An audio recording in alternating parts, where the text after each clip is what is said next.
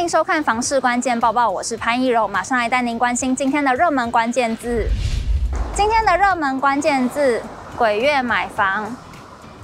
农历七月鬼门开即将进入最后倒数哦，通常会因为民俗信仰的关系，导致民众的看房还有买房的意愿下降，让鬼月成为房市淡季。观察去年，也就是二零二一年，因为鬼门开的影响，加上疫情进入二级警戒，让八月的交易量表现下滑，与同期相比是下滑了百分之二十二点八，其中以台中市年减百分之二十九点二最多。不过，除了鬼门开，还有疫情持续延烧，今年还有政府打炒房政策，还有升息的影响。到底今年八月的房市走向会是怎么样呢？全球之不动产情报室总监陈秉承指出，因为这几年的房市热潮，鬼月不见得会出现戏剧化的量跌，而想要因为鬼月而产生溢价空间，其实也不太容易。卖方不会单纯因为鬼月量能低就调整价格。所以今年想要趁房市淡季前搭上永房末班车的民众，恐怕要失望了。不过他同时也建议，农历七月正好就是台风和炎夏的月份，可以趁这个时候观察物件有没有漏水或者是日照西晒的问题。同时，暑期也是家电家具的促销战，民众可以提前丈量并预做采买，等鬼月过后再挑好日子搬迁，这样金钱和时间都能顾及。至于鬼月的后市，陈秉承指出，年底更接近选举，并考量央行有可能再升息，推测第四季的买卖双方都会更加保守一些。量能持续走低的情况下，房价可能会有一成内的溢价空间哦。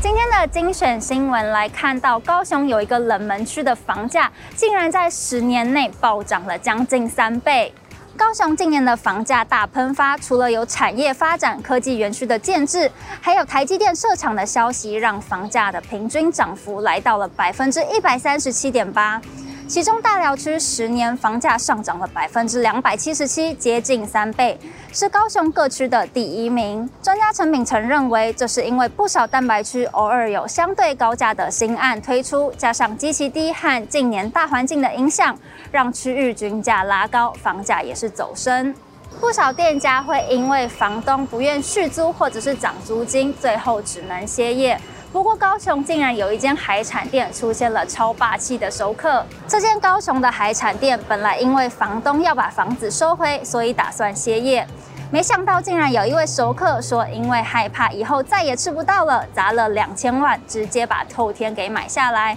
换这位熟客当房东出租给海产店，也让网友不禁赞叹：这家店到底是有多好吃，让人愿意花钱买下透天，继续吃到好料理。最后一则新闻来讨论：如果中了乐透，你会想要把钱花在哪里呢？近期有一位桃园三十多岁的先生，在太太生日的时候没钱买礼物。只好买了一张五十元电选的大乐透当做礼物，没想到最后竟然惊喜中奖一点二亿元，扣税后实领九千六百万元。夫妻俩有一位就读幼稚园的小孩，所以决定将这笔钱购买三千万左右的房子，脱离租屋度日的生活。